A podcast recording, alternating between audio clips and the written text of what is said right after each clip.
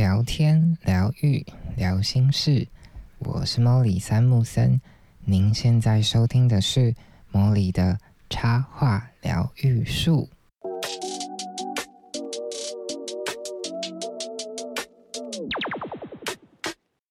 Hello，各位树洞的伙伴，又来到成为职业插画家系列啦。今天要分享的是这个系列的第四集。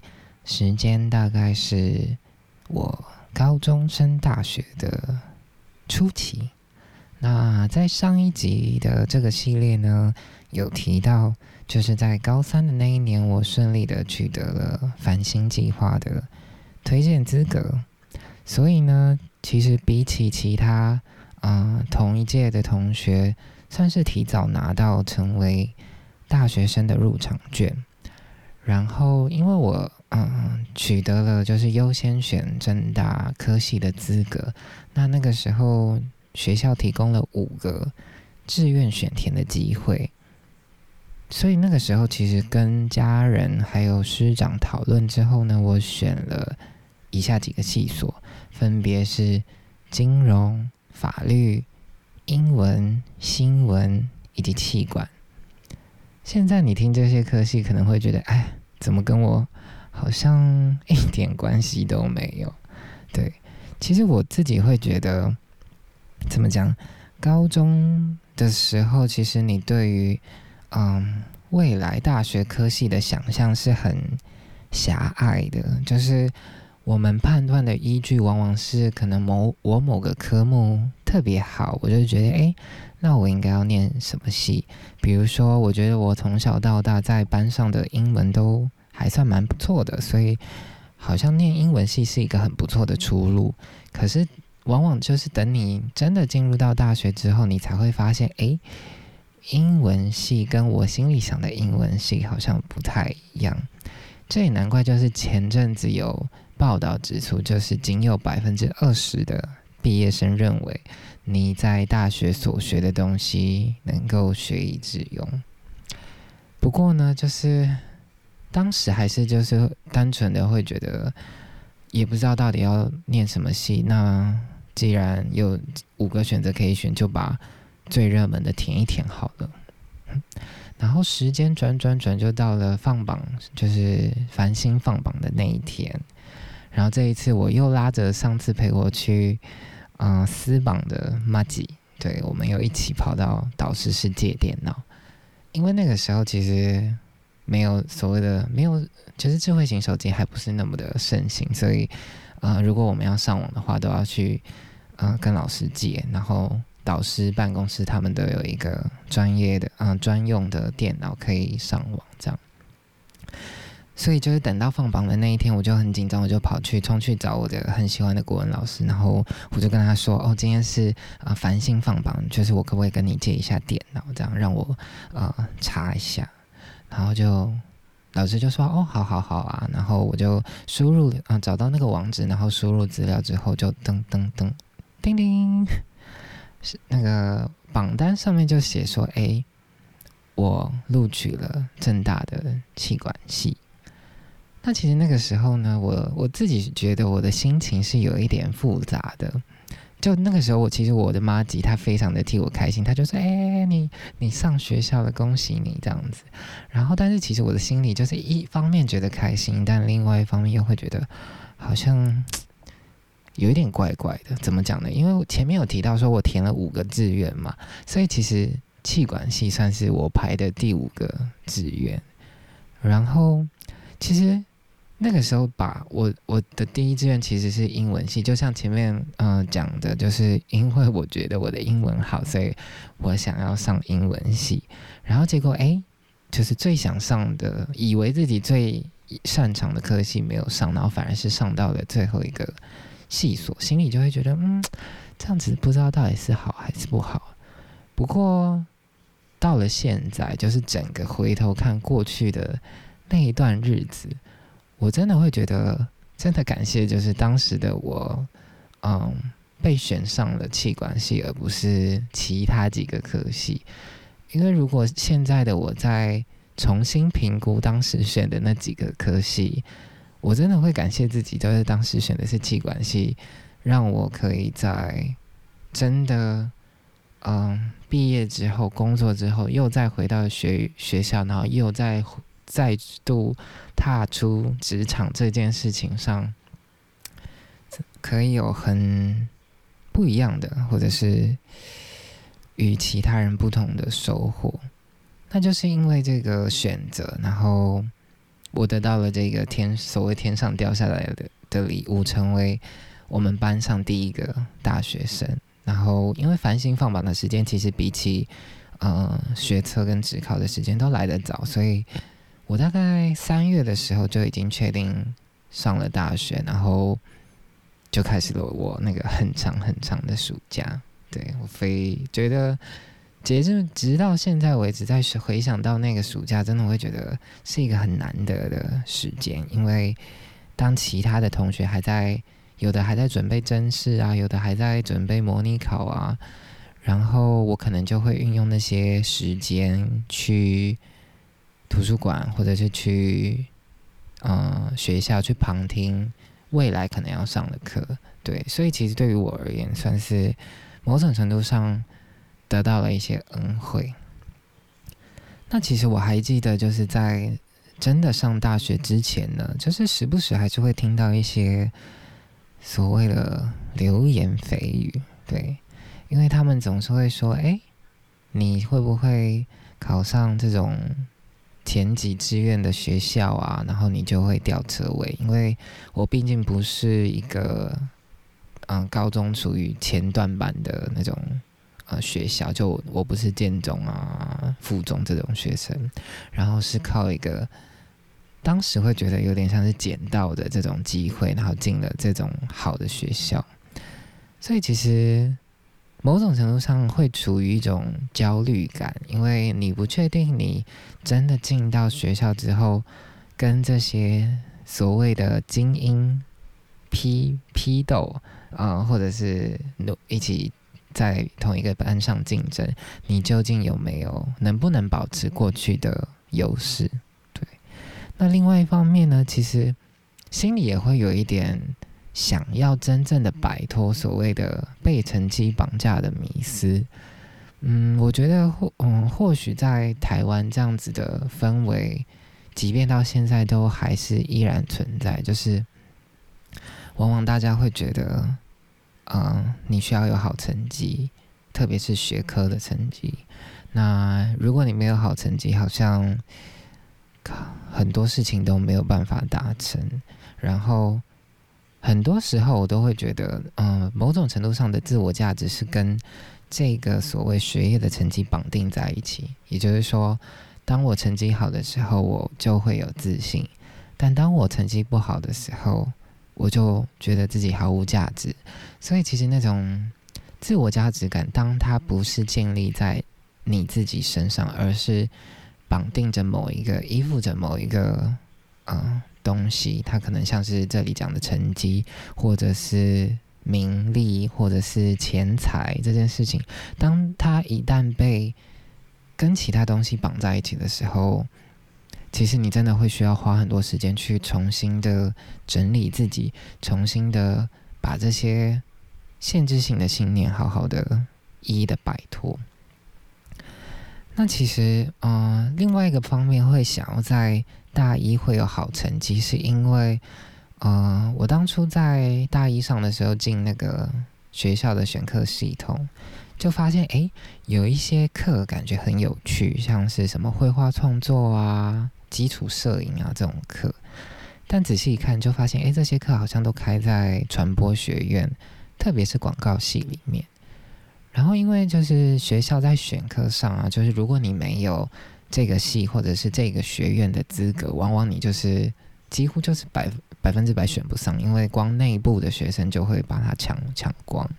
所以其实当初在大一会想要保持好成绩，除了想要证明自己之外呢，也是希望可以得到这种所谓双主修的资格，让我可以多选一些我想要上的课。对，那我觉得所幸是因为那个时候我回头再看，其实自己在那个时候真的是花了很多心力在课业上。像我记得，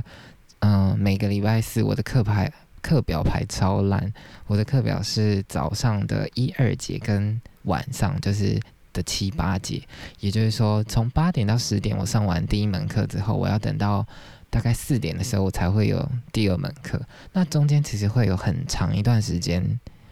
就是你不知道要干嘛。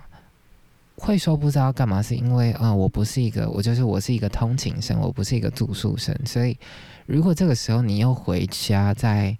回学校，那因为我的学校，我觉得我学校跟我家其实还是有一段距离，所以就会觉得那其实也是蛮浪费时间的。但是你又没有一个宿舍可以让你回去休息这样子的场所，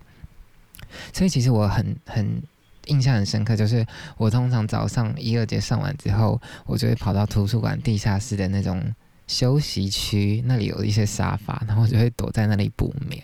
然后到了大概中午的时候，因为我们在大一的时候就必须要修那种经济、会计、统计这种课，然后像这种课呢，学校都会分，就是安排一些算是课程的助教，然后他都会在呃图书馆里面有一个所谓的 office hour，然后你就可以在那个时间去找他讨论。所以其实我也是把握了那个时间，就是反正在学校我也没有其他地方可以去，所以我就是在。那个时间可能就会跑去找呃相关科目的课助教去讨论呃课堂上学习到的内容。我觉得就是因为这种，就可能每个礼拜都固定有在练习，所以其实我真的是在大一的上的时候，就是拿到了一个还蛮不错的成绩。也是因为这样子的成绩，我才有幸能够嗯成为双主修的学生，然后修我自己想修的这个系。嗯，广告系的科目。那其实前面有讲到所谓的自我价值跟成绩绑定这件事情。我记得，嗯，在大一上的时候，其实有一阵子其实压力非常大。我那个时候甚至跑到，嗯，因为学校都有那种所谓的心理咨商中心，然后，嗯，就是他会安排所谓的辅导老师，然后你可以去，呃，预约时间，然后跟专人的有。智商背景的老师进行谈话。那这个、这个、这个部分，我觉得就是不管呃你在很多学校其实都有这种机制，就是不管你可能在学业上，或者是感情上，或者是任何家庭，就是如果你有任何心理上的问题，然后或者是你有被一些东西感到困扰的话，我觉得好好运用这些资源会得到很大的帮助。那其实我那个时候就是嗯。除了那种就是刚刚前面提到的那个呃 office hour 去找助教讨论课业之外，呃，我也会安排，就是在这种空档时间，我就会去智商中心找智商的老师谈话，主要是希望能够怎么讲，越来越能够把自己的价值跟所谓的成绩价值啊拆开，就是我希望能够找到嗯真正属于我的。定义能够定义我的东西，而不是被某一些标准绑架。但其实这件事情，它就是一阵一阵的。它可能某一阵子，当你表现不好的时候，它会特别的强烈；然后当某一阵子你表现好的时候，你就会忘记。所以，就是你很难完全的证明你全然的摆脱了。我觉得是到了很后来，很后来，当我真正的慢慢的。因为自己喜爱，然后开始学习创作、学习插画、学习绘本这些专业之后，我好像才慢慢的真的找回我自己，而不再是那个被成绩、被排名、被名利、财富绑架的那个人。那前面有提到，就是我自己再回想起来，就是前面选的那五个系所，其实。进到气管系，我觉得算是我对我而言最好的选择。那其中有一个原因，就是因为，嗯，我记得我们的系所那个时候的课程规划非常的弹性。就刚刚有提到，我们除了必修是经济、会计、统计，以及呃像是生产、行销、人资，然后研发跟财财务管理这几门课是呃必修之外呢，就是。选修课呢是非常的弹性，非常的弹性是什么意思呢？就是像有些嗯科系的选修课，它就是规定你说，诶，如果就是他会开很多系上的选修课，然后他规定你必须要呃系上的选修选多少门，然后系外的选修可以选多少门，这样子就有一定比例的规范。但我觉得可能在气管系的呃学程或者是科系的设定上，他就是希望学生可以呃培养所谓的第二个专长，所以他对于呃选修课程的定义其实非常的弹性，也就是说。我前面有提到我取得了嗯双主修的资格嘛，然后其实我双主修的那些不管是必修或选修的课，都可以当成是气管系的选修，所以就某种程度上，虽然听起来双主修好像课会修很多，时间会花费很多，但其实这样子仔细的算下来，我发现诶，其实我不需要花那么那么多的呃时间去修。很多很多学分才能够取得两个学系的学位，反而就是这两个科系，就是某种程度上就是彼此搭配，然后我就可以满足两个系的需求。那我觉得那些修过的课啊，跟前面讲的这些经历，其实默默的都好像是我的养分，就是它啊，让我。内在的那个天赋，终于慢慢的能够被正视，而不是一味的掩藏。那其实我最近有翻开我大学的成绩单啊，我就在那边看说，诶，我到底过去修了哪些课？其实我觉得这件事情，大家或多或少也可以尝试的做。如果你过去的选课是稍微有意识的选课的话，我觉得你可以拿出来看看，因为，嗯，这些选课的。课程课名啊，都或多或少藏着你啊真正感兴趣的部分。像我那个时候，其实除了两个系的必修之外啊，我还修了像是绘画创作啊、数位内容创作。数位内容创作就有点像是嗯，是绘图软体的，像是 Photoshop、Flash，那个时候还有 Flash，然后 Illustrator 这样子的创作。然后还有现代艺术欣赏啊、静态摄影啊，还有创意策略、消费者行为跟品牌经营这样子的课。那其实他们大致被拆分成像是创作或者是行销这两大类。其实我觉得，就是即便到现在，我一路过关斩将到这个现阶段，其实主要都是靠这两大类的核心能力，然后。也是在这个过程中，我慢慢的掌握，就是嗯，我的特质或者是我的专长所在。所以其实我也觉得，就是各位听众，如果你呃对于现阶段的你还不是那么的肯定，还不确定到底自己想要什么的时候，或许你可以去翻翻你过去学的东西，其实他们都是呃你成为你很重要的养分。然后或许你也可以在这个过程中更理解你。至于你到底是什么意义？那前面讲的主要都是在讲跟修课有关的东西。在大学初期呢，其实我还有加入另外一个对我而言我觉得蛮重要的实习单位。那这个实习单位叫数位平台 IT Lab。嗯，IT Lab 就是主要是因为那个时候，嗯，传院提供了三个。实习的单位分别对应就是新闻、广电、广告，所以就是大学报、正大之声跟数位平台。那前面两个，第一个就是报纸，第二个是广播嘛。那第三个数位平台，其实主要在学的就是前面提到的，像是 Photoshop 跟 Illustrator。那其实对于一个非本科的学生，就是其实这些东西就是很陌生的。但我觉得真的是，索性我。嗯，有申请到这个实习的单位，然后实习的单位每一学期呢都会安排相关的课程给这些实习的助理来上。像我那个时候的课程安排就是一整个学期会上 Photoshop，然后另一整另一整个学期会上 Illustrator。所以其实我自己觉得就是在大学期间，就是帮我打了一个好的基础，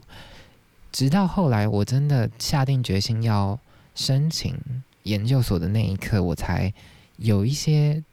基础，有一些资资本可以，呃，去做准备。不然，其实想想，如果你是一个跟创作、跟艺术毫无关系、跟设计毫无关系的科系，其实你在大学期间是通常是没有什么累积的，除非你有额外去实习啊，或者去打工等等的。那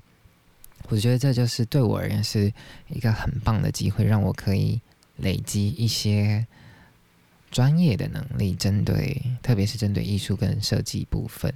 那如果嗯你本身呢也是一个非本科系的学生，我觉得或许你也可以找找类似这样子的机会，来让自己在真的进到下一个阶段的时候，有一些